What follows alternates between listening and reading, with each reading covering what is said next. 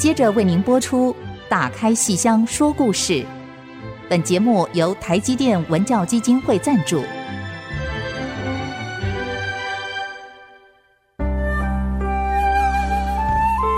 打开戏箱子，看见台上的精彩一刻。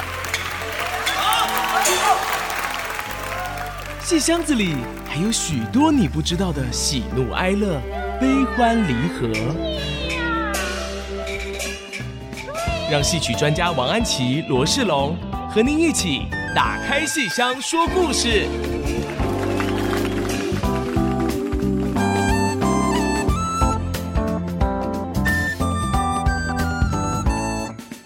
各位亲爱的听众朋友们，大家好，欢迎您再次收听《IC 之音》打开戏箱说故事节目，我是罗世龙，我是王安琪。我们节目在每个星期五晚上八点首播，星期天下午一点的重播。那么您也可以在各大 Podcast 平台上面找到我们。希望您常常给我们各种建议，写电子小纸条给我们，我们都会定期的给您回复哦。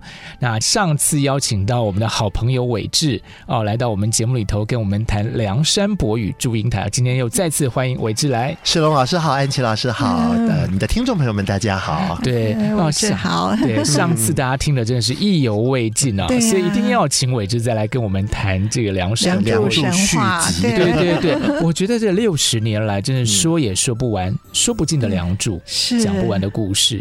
对，哎，我先问一下，凌波现在在哪里？凌波现在呃，香港、加拿大都有他的身影。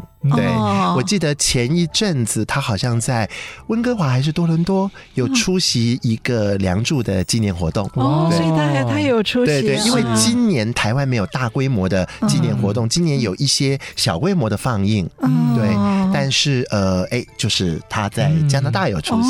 是是，一切都好吧？应该一切都好的，大家都很念着他，想念他。对对呀，对啊。其实伟志啊，因为这个梁祝六十周年，今年是六十周年哦，所以还特别出了一本非常精彩的书，书名就叫做《我们的电影神话：梁山伯与祝英台》。对，非常迷人的一本书，翻来翻去，然后我都觉得哇，真是快烂了。对对，真的是应该要出本精装本，让大家这典藏这样子。希望这个我们在同一家出版社出书的罗世龙老师 可以跟出版社反映一下，你说比较有用吧？不过我在看这个书啊，其实因为我们说它六十年，对不对？这个书里面其实有一个小小的一个地方，让我当时在读的时候就，哎，有点。在想说到底怎么一回事？因为哦，这书里头讲说，当年在开拍的时候，嗯，其实情况好像不是真的那么按部就班。就因为比方说里面有个小插曲，就是说本来那个场景是在拍红娘的那个普救寺嘛，然后呢，因为前一天导演还听了那个录音，觉得哎不错，然后隔天马上决定就要把普救寺变成观音庙，是是是，对，是感觉像是很是好像有点兵荒马乱的那种感觉，是不是？我记得我那个。两年前的时候，打开戏箱说故事节目，那个时候我来上那个节目的时候，曾经谈过，呃，那个时候邵氏公司和他敌对的国泰集团的电贸公司抢拍电影的往事。那当时其实啊，呃，我这一本书里面有整个电影史的这个大的段落，我在解决这个问题。哎，当时。梁祝是怎么诞生的？嗯，它是抢拍诞生的，抢拍啊，抢拍。抢的，对，抢拍，而且闹双胞。嗯，然后这两大娱乐集团呢，邵氏集团跟国泰集团抢拍很多，应该说抢很多东西，不止抢拍梁祝，从女明星也抢，男明星也抢，导演、编剧、作曲家、作词家、幕后代唱、摄影。是通通都在抢，但那时候抢的很凶的时候呢，呃，邵氏公司仗着自己有全新建立的影城设备，嗯，刚刚盖好的六座摄影棚，嗯，还有古装街道，嗯，而且邵氏的老板他们，呃，邵氏兄弟嘛，先后环游世界，决定考察国际是电影市场，他们就觉得说，日本、黑泽明的电影、沟口健二的电影，都是以古装片打进国际市场。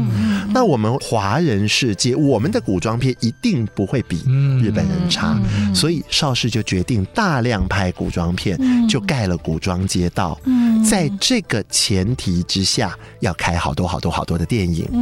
那另外一间就是呃国泰集团的电贸公司呢，他们有三个影棚，可是有一大堆卫星公司，有一大堆子公司，这个分下去呢，自己拍国语片留一个棚，粤语片留一个棚，卫星公司还要分一个棚，他们其实调度起来没有那么的容易，片场又没有古装街道，所以他们的时装文艺片、歌舞片、喜剧片拍的头头是道，但他们如果要拍古装片，没有那么的能够施展的开来，在这个前提之下。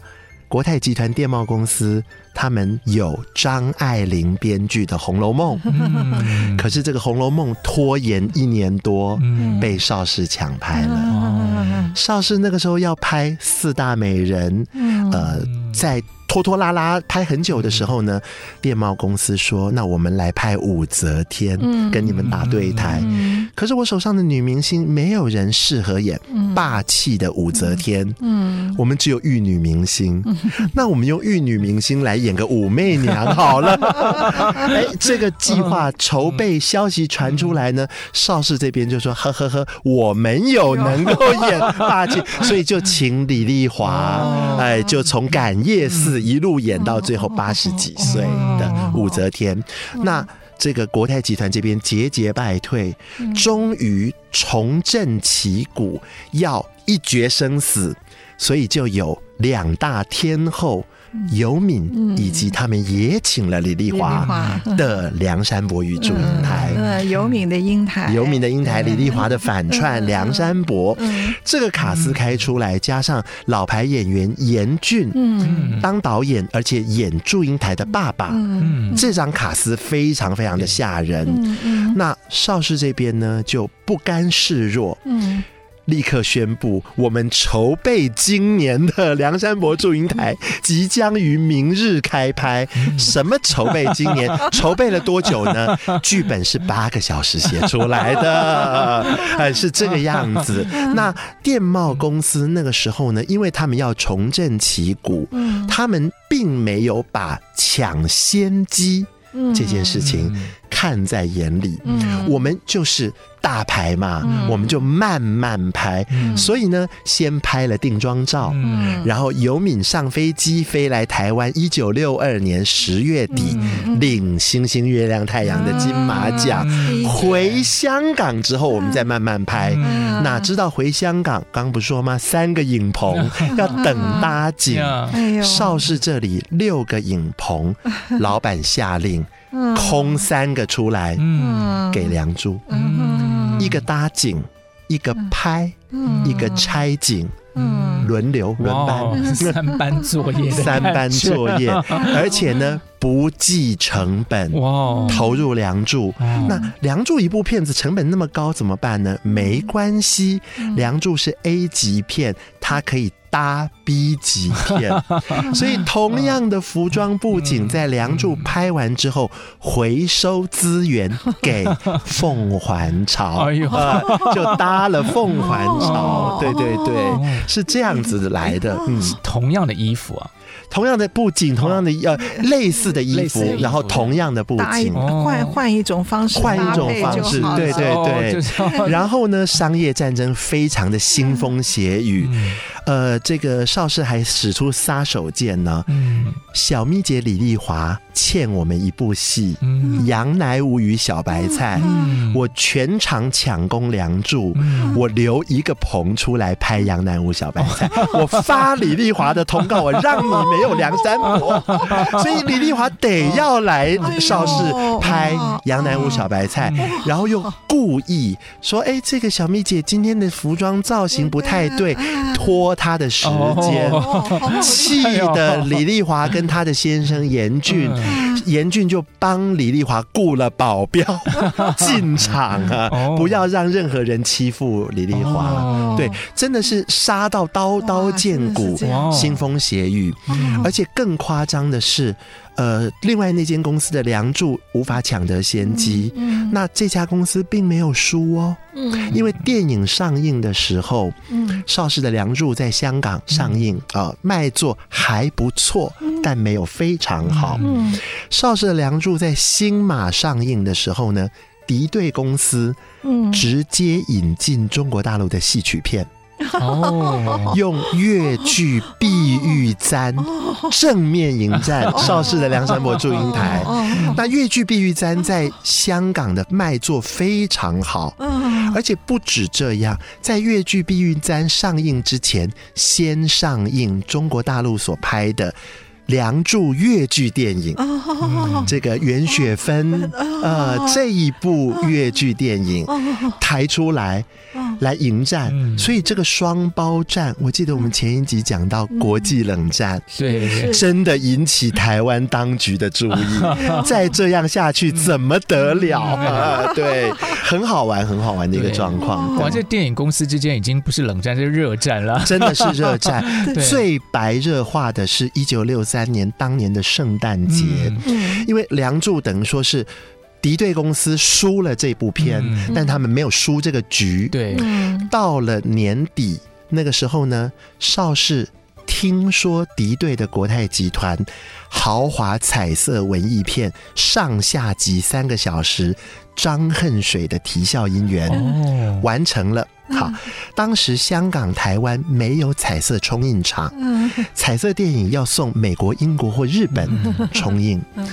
啼笑姻缘是送日本冲印，日本冲印厂放假十天，有一个空窗期，邵氏公司用黑白抢拍，十天完成。哇，他们好厉害，十天抢拍，然后黑白，所以不用送日本，香港直接冲印。这件事情被敌对的国泰集团知道了。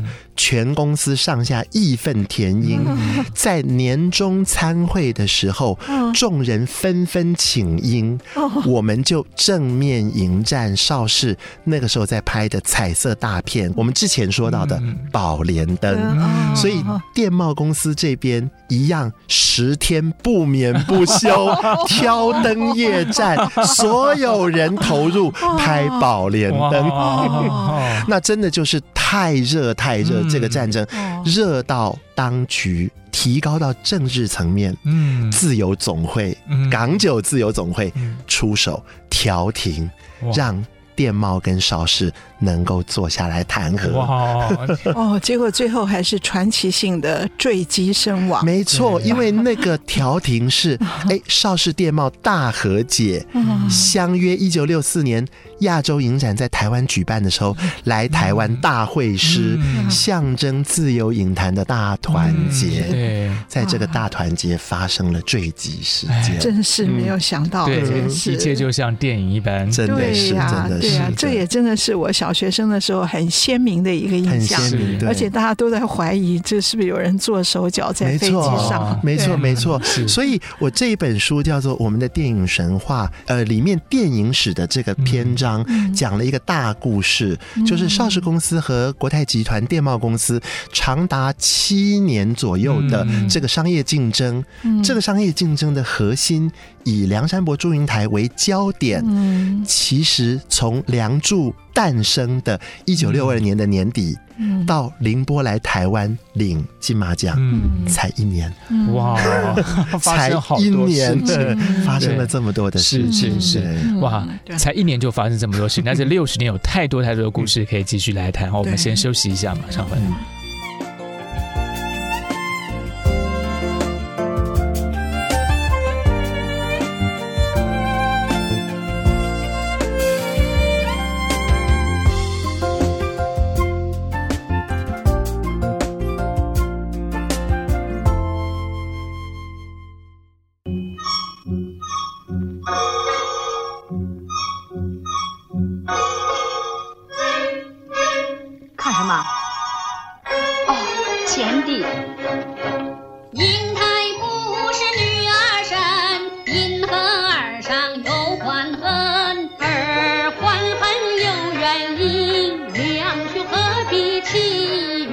万众称赞梁山伯，满街争传祝英台 哈。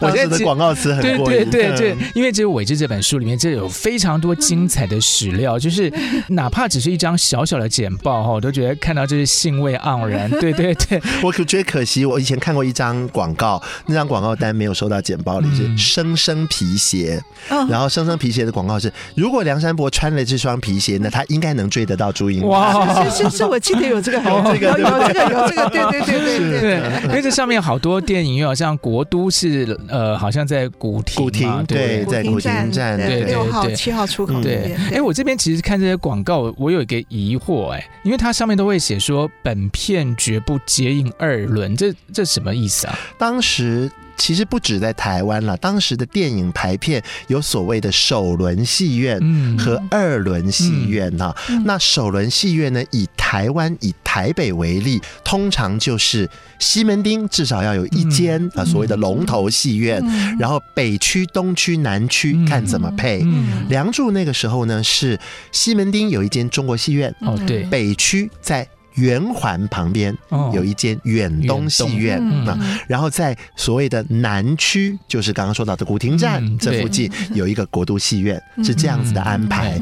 那这是首轮戏院，二轮戏院呢，就是一些设备比较没有那么好的，或者是在市郊的这种社区戏院，它的票价相对而言就会便宜。为什么说一部电影绝不接应二轮呢？可能首先它的版权费用可能很贵，租金很。很贵，那或者是像以《梁祝》为例呢，这么轰动。外县市的首轮戏院眼巴巴的看着你，台北赶快放完，我这里要接应，我这边的观众已经敲锣打鼓在敲碗了，对，所以当时是非常非常的轰动，大家要看要快，对对，哇，像这个一九六三年六月五号的《中央日报》，它上面写说，奇几乎神几乎看《梁祝》观众已逾五十三万人，比本市的选民人数还要多，那时候真的叫做。粉碎一切，真是国片破天荒的光荣。而且非常好玩的是，《梁祝》你真的要论起他的身世啊，这部电影它是香港的电影，但是真正非常怀念他的是台湾的观众。所以好多时候，像那个呃什么，尤其海外的观众会在台湾同乡会提起《梁祝》，对，这是共同的。很多周边的，还就是还会有这个摄影新闻主办的凌波照片展览。免费免费入场等等，对对。然后我觉得那时候的那个电影广告最好玩的是最后四天啊，然后这个欲罢不能再演，再延最后一天绝不再演了，铁定铁定再演两天，然后再来叫做铁定也无奈，只得继续加。对，是这个样子。对他一一直延一直演，他这个延到都演到六月都还在。嗯，对。那这个背后其实是有产业上面的所谓片商。跟电影院分账的一个一个一个奥妙在，那这个卖座每一天的满座率跟票房回收比率达到哪一个平衡点的时候，谁要拿几成，谁要拿几成？那超过那个平衡点，可能片商觉得我赔钱，或戏院觉得我赔钱，就要下片了。而是这个奥妙在这里。对对，你你刚刚不是说什么三大的戏院本来是都是放好莱坞的？哇，这个讲起来好好玩。国都戏院我们暂时搁在一边，因为国都戏院呢，它扮演着既是首轮戏院，又是社区型电影院的一个身份。它的对面是明星戏院啊，对，那。中国戏院和远东戏院都是台北首屈一指的大戏院，嗯、特别是远东戏院。嗯、远东戏院那时候是专映好莱坞跟欧洲艺术片呢、啊，它有一千六百个座位，这么豪华的大戏院呢、啊。那《梁祝》一上映就上映了八个多星期，将近九个星期。紧接着林黛的《白蛇传》又上映了两周半，前后加起来十一个礼拜到十二个。礼拜，是整整将近有三个月的时间 都在演国语片。嗯，那请问，原本要安排在远东戏院和中国戏院的 好莱坞片跟欧洲艺术片怎么办？那电影拷贝怎么可能坐在电影院的仓库里坐三个月？所以片商就只好紧急调度安排这些原定要上映的片子，先到外地，可能就要先去香港或先去新马去放映。所以《梁祝》的轰动不仅仅轰动台湾，它牵一发动全身，影响到整个东南亚的排片。对，哇，真的叫做神话。没有，这真的是这个影响了国际局势，真的是影响到国际局势，真的是。那冷战变热战，真的是对。然后还有另外一件事情是一般观众比较不晓得的是，那个时候呢，呃。邵氏公司的片子，因为他们开始大量拍彩色片，嗯、大量拍宽银幕电影，这个安琪老师一定有印象。嗯、那别人都还在黑白小荧幕，嗯、或者是彩色小荧幕的时候，邵氏、嗯、是彩色大荧幕，嗯、所以他的电影的这个版权费用、授权费用以及分账，他们要拿的 percentage 就越来越高。嗯、台湾的代理商。越来越发行不起邵氏的片子，正好在一九六三年的二三月份，到了要换约的一个时间点，台湾的片商。虎视眈眈，哎，我们的老大哥大公司联邦公司可能不会继续代理邵氏的片子了。我们这些小公司有没有机会？哇，这些小公司他们可能是做日本片发行的，或他们偶尔投机嘛，就投资台语片啊、国语片啊，这些小片商就联合起来，小鬼叠金刚，动用他们自己的政商资源，成立了一间新。公司拿下邵氏十八部电影的套装，哦用了天价拿下了十八部电影的套装，而且当时邵氏是十八部电影的首轮版权卖断。哦。卖断。这一批拷贝，反正你们就去放，放到拷贝烂掉，我们再另外签约啊。那用天价一两千万台币拿了十八部电影的套装，上映第一部《梁山伯与祝英台 》，光是台北那一年的票房是九百万收入，光是台北不含外县市，所以。台湾的片商就疯了，那邵氏也很紧张，那那不能这样订阅，赶快改合约。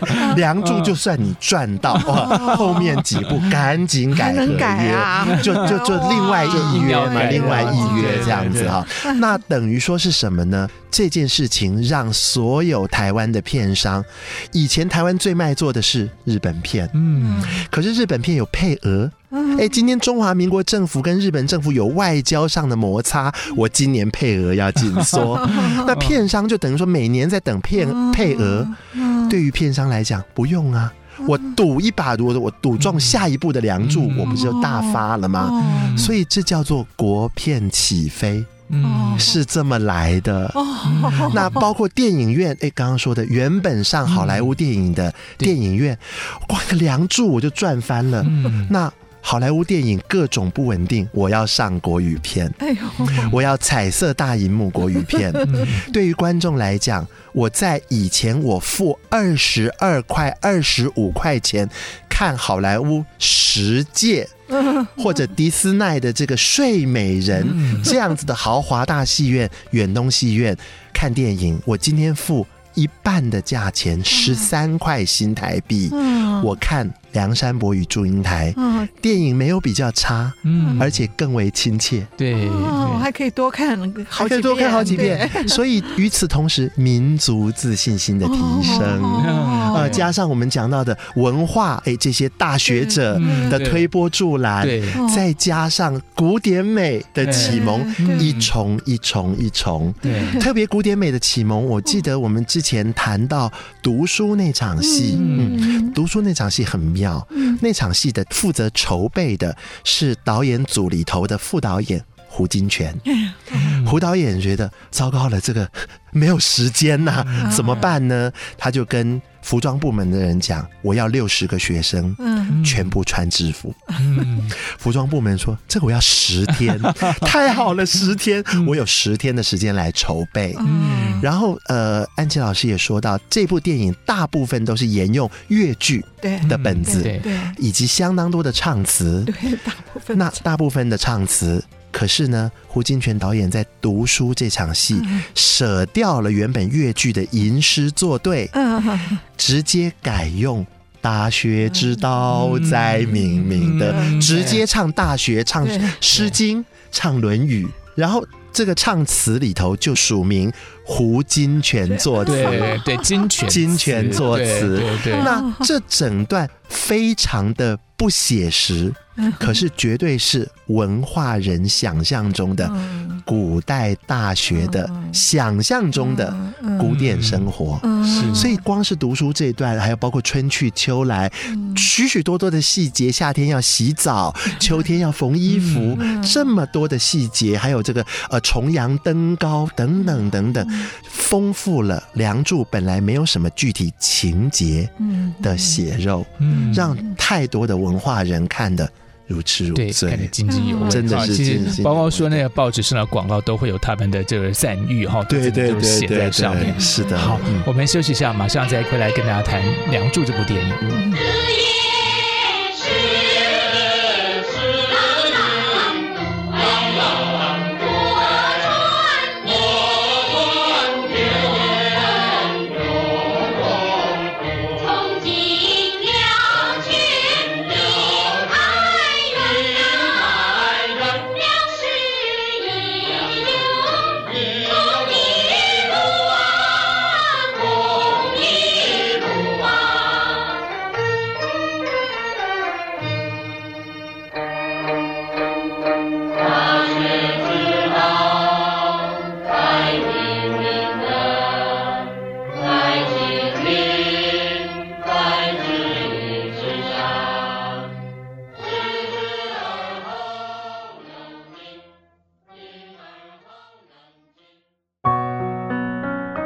我是剧场编导王友辉，您现在收听的是《打开戏箱说故事》。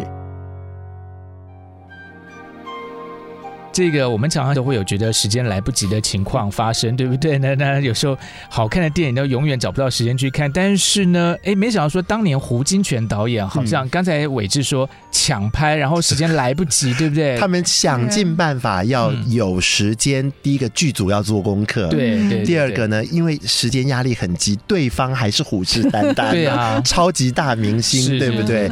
那在这样子的过程当中呢，邵氏公司用三个。影棚，嗯，搭景，一个搭景，嗯、一个拆，三班一个拍，三班制，这样子轮呢，这样子轮的结果呢，当然就是哎，稍微比较有这个充裕的基础、嗯、时间，连那个时候刚刚生完小孩不久的乐蒂，他都还带着新出生的 baby 跟佣人。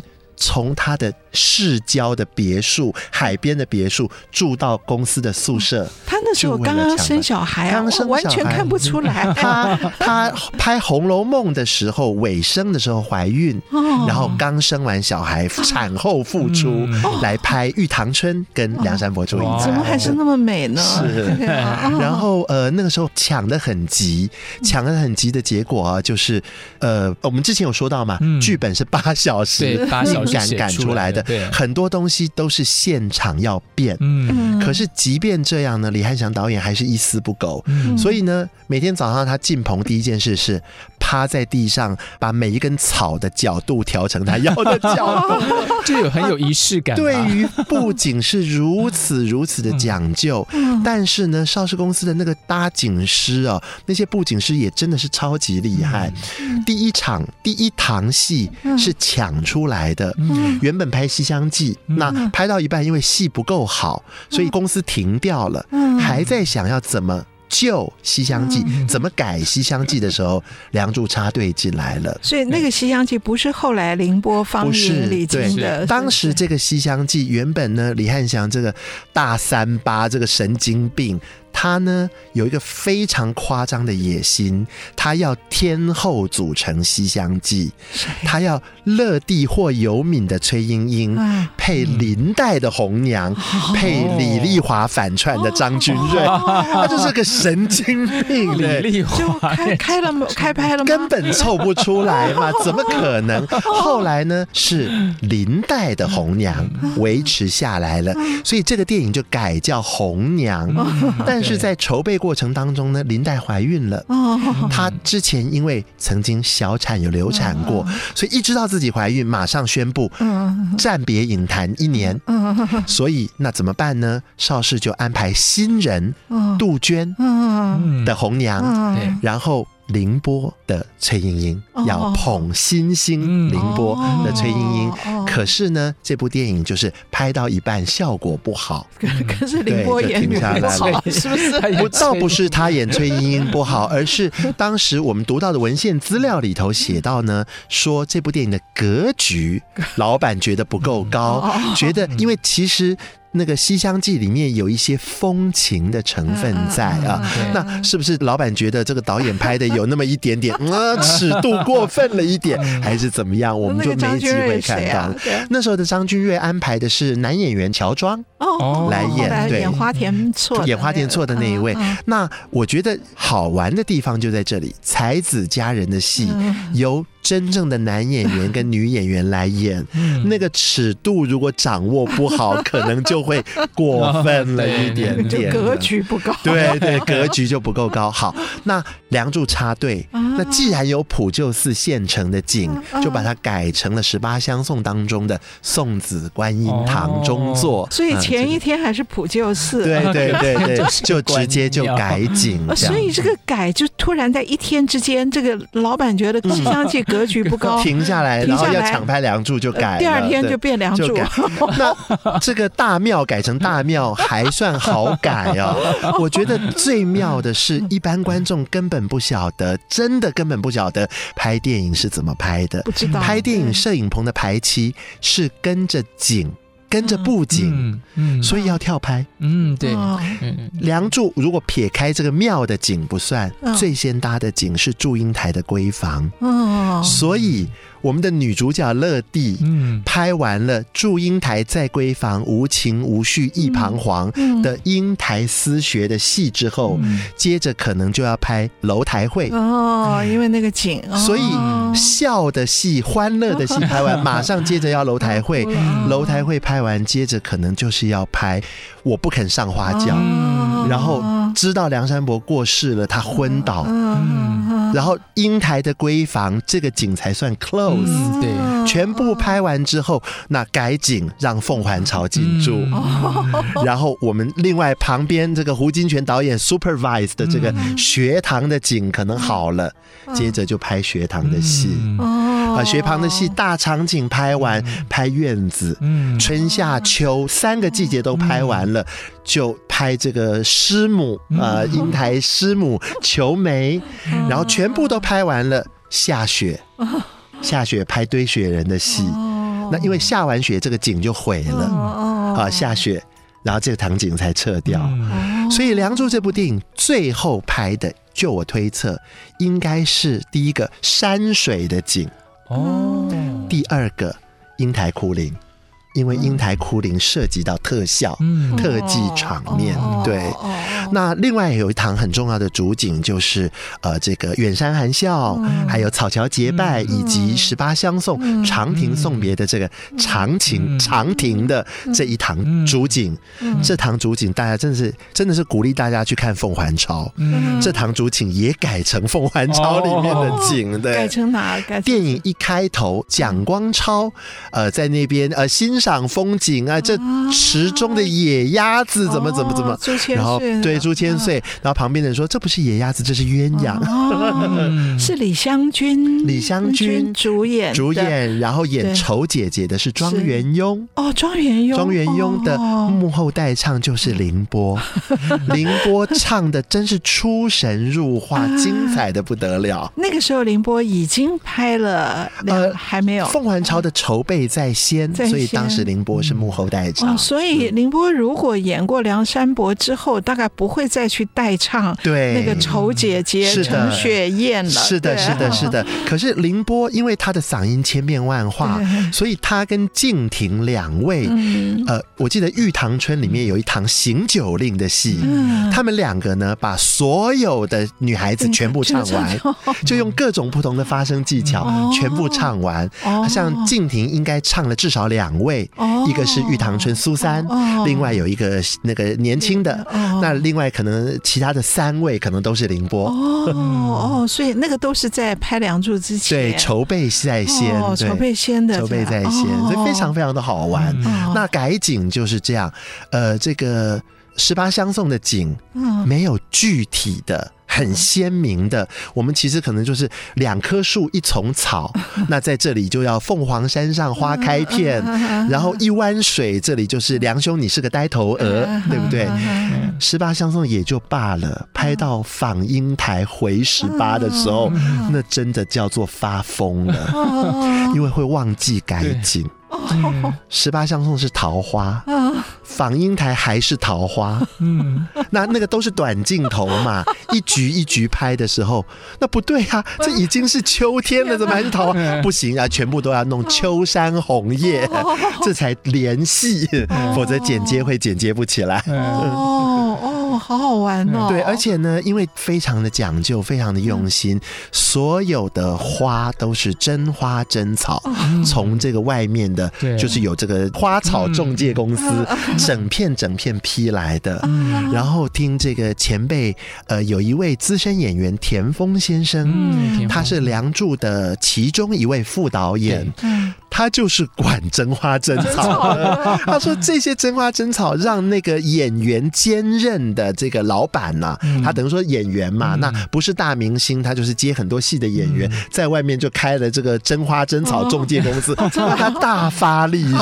这样子，哦，这个《梁祝》简直是让很多人大赚哦，真的很好玩，养活了很多人，对，振兴经济，对，是的。然后像包括像是这个呃，光是化蝶那场戏，哇，那讲起来也是一本古啊，那个超级厉害的，大家都不晓得原来《梁祝》的化蝶跟日本的这个哥吉拉有什么关系？他们是兄弟，是姐妹。啊啊《梁祝》怎么会跟 哥吉拉有关？拉有关的，因为其实这里面哦，我觉得看到这本书里面，其实伟志对这个场景啊，还有这些很技术面的东西，都非常的有研究，跟一般我们只是就是说谈故事的不太一样，对不对？对。所以呢，我觉得关于这个哥吉拉，我们一定要听你讲一下。我我想在我们这一节的节目时间快到了，我先讲个好玩的是，我在整理这本书。的时候，我就重看《梁祝》嘛。那因为我有蓝光碟，我就近距离用用我的电脑荧幕看，看着看着，我就觉得嗯不对呀、啊。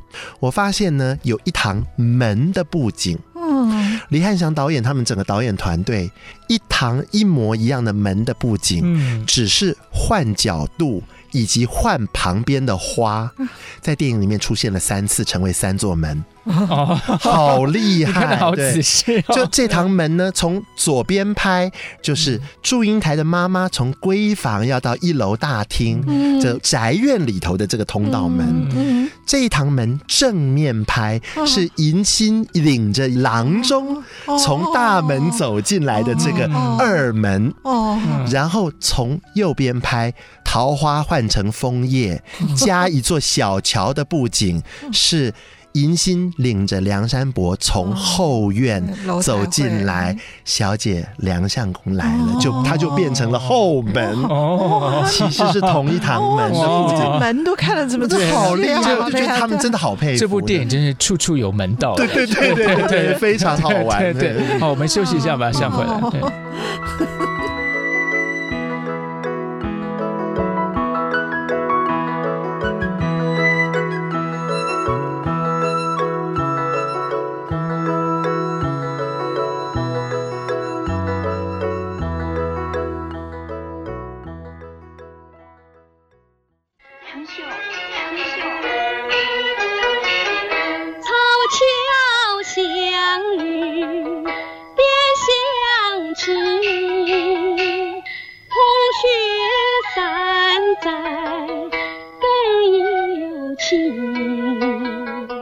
天荒心不变，蝴蝶双双对对来，今天为您邀请到的是我们《梁祝》的专家呃韦志，其实是电影的专家哈，电影电影专家，但是但是这个呃《梁祝》看了反反复复看了好多遍了，这连两周来跟我们讲了好多好多大大小小的细节，真的是听完我们节目就立刻想要再去重看。重看一遍。尤其我们再也不会发现化蝶竟然跟日本的哥吉拉有关。可是，在讲哥吉拉之前，我补充一下，因为我刚刚提到李香君，各位不要奇怪，我们的邵氏没有拍过《桃花扇》，我讲的是演员的名字。邵氏一位女演员的名字叫李香君，对，她是《凤还巢》这部电影的女主角。是的，是的，是的。我记得她跟凌波后来合演过一部叫做《魂归离恨天》，魂归离魂断奈何，魂断奈何天。这是呃，好像潮剧的告亲夫。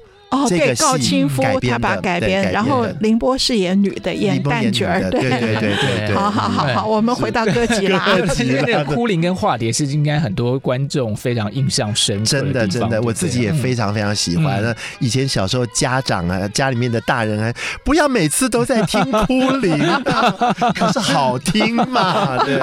因为呢，这个呃，我们先从音乐开始讲起啊。周兰平先生当时在写《红娘》的时候。后，他的压力很大，因为他不懂黄梅戏，嗯，他呃，就是凭着自己的这个直觉，音乐直觉在创作。一开始李汉祥导演很不满意，李汉祥那时候是总导演，他很不满意。可是后来发现越听越好听，越听越有味道。就虽然不是黄梅戏曲，但是有一种别开生面的一个韵味。他后来就挺周兰平，他就跟周先生说：“你不用担心。”你音乐怎么写，我电影怎么拍？那我们回去看《梁祝》，尤其是哭灵这一段呢？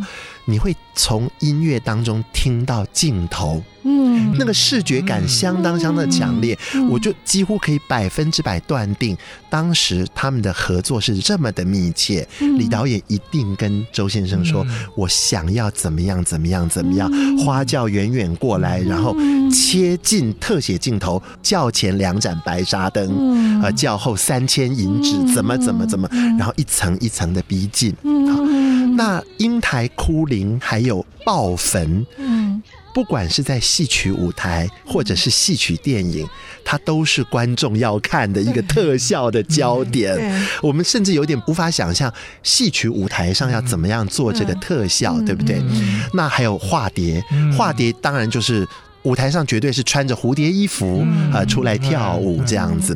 那拍这部电影的时候呢，反正都到节骨眼上了，就整个撒出来，专程到日本。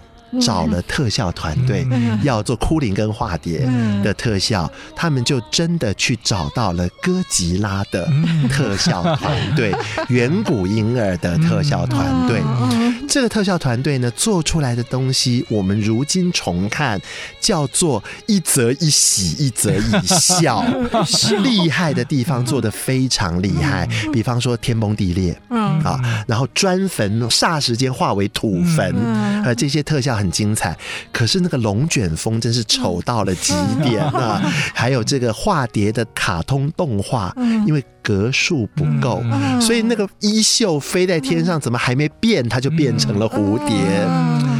这个段落拍完之后呢，回到香港试片的时候，团队非常非常的沮丧，呃，觉得花了这么多的时间，花了这么多的钱，有好的，却又有这么恐怖的，怎么办呢？最后他们真的是叫做鼓起勇气，跟老板请款，我们再在香港。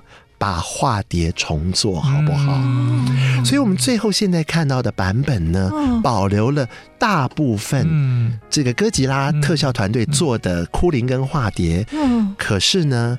我们前一节节目有讲到，资深演员田丰叔叔是呃这个副导演之一，花鸟，对，他和另外一位副导演，就是后来在西施电影当中扮演夫差的朱木先生，这两位副导演爬到棚架上，手上拿着线，吊着蝴蝶模型，一个梁山伯，一个祝英台，在。镜头前面抖动，拍化蝶场面，回到最 最原始，然后搭了一个南天门的模型，全部喷烟，不知道是稻草烧烟还是干冰，喷出云海，然后两只蝴蝶就在云海当中飞舞，就拍了这一整串的镜头。我在大概十年前做完这个访问，知道《梁祝》的化蝶是怎么拍成的之后，我每一次看《梁祝》，小时候看到那个丑的要死的动画化蝶，我其实会笑。但是我现在每一次看这个段落，我非常的感动，因为那是当时的电影人，真的是前仆后继，我们要把这部电影完成，无论如何。然后最后也不再，我们知道。乐蒂凌波有穿蝴蝶衣服拍了化蝶的戏，但是没有人看过照片，没有人看到当时是怎么拍的。可是我们现在电影里面看到梁山伯祝英台飞到蓬莱仙岛那个最后结尾的画面，是跟日本调度来的李香兰以及日本男演员池部良《白蛇传》电影。最后结尾的特效场面，所以那个结尾是原本白蛇跟许仙飞到蓬莱仙岛，彩色小银幕，然后变形成彩色大银幕，作为我们现在梁祝的结尾。那一开始我想说，这个秘辛跟所有的观众讲，大家不是会破坏了那个幻觉吗？可是我自己的感受是，我现在看我反而更加感动。哎呀，我们从来就没有看。看出有什么问题？反正就被那个唱跟那个故事感动到，感动。但是 我们现在知道，他背后抢拍，还有这么多电影人，真的是发挥了他们，就是我们变也要变出来，土法炼钢我们也要练出来，然后加上那个唱词，彩虹万里百花开，蝴蝶双双对对来，对对对，那是一种坚持。那后来那个七仙女，那个什么那个云海什么也，那个云海还有那座南天。门就是梁祝留下来的，所以一步生一步，一步生一，没错没错。难怪老师这样马上就联想到，就似曾相识。七仙女那个太清楚了，那个是的，是的。哦，七仙女也好好看哦，真的好看哦。你看，我马上想到了那个南天门，南天门，对对对对。哎，所以这真的是像我们之前讲的，它就是有个时代的意义啊，前瞻的这个奠定了很多基础。对对，嗯。大家突然在感叹这样子，哇，对对，那个一秒钟的空白好珍贵，这样子，对，不约而同，对啊，对啊，对啊，对。那因为其实这本书里面其实还有很多精彩内容。那我觉得读书之余啊，就听到伟志亲自的现身说法，我觉得更加的有画面感。但是如果大家听完我们的节目，觉得好像还是很多想知道，那真的诚心建议大家就去选购这本书来阅读。里面这个好多资料，因为像我们刚才去描述一些画面，大家是听我们讲，但是伟志讲的很有画面感。可是有时候你看那个照片，嗯、那种那种，哎我怎么形容那种史料？对对对对，这整个串起来的，对对对。还有我们之前讲到的那个唱片，对啊，各种不同版本的唱片。对对对，其实他们一直很强调说要唱这件事，因为像那些海报上，他还说要敬请收听本片播音这种，对对，这样 就是就是我们现在比较不会再看电影时候强调说你要去听他的这个。哦，什么声音啊？什么声音？有啊，我们以前看黄梅调电影，看完就买他的唱片，对对对，有对白的那种，对对，有对白的那种，就跟着唱啊。包括我刚刚说的什么魂归奈何天，对对对，现在就比较没有这样的。而且那个时候，我们读到一些非常好玩的这个记载啊，某大教授总不能每天跟着太太泡在电影院里面，就买了唱片回家听。有一天呢，一边听唱片一边打麻将，听完凌波唱。了访英台，哎呀，太过瘾了，牌也不打了，就带着老婆赶电影院的晚场，再看一次。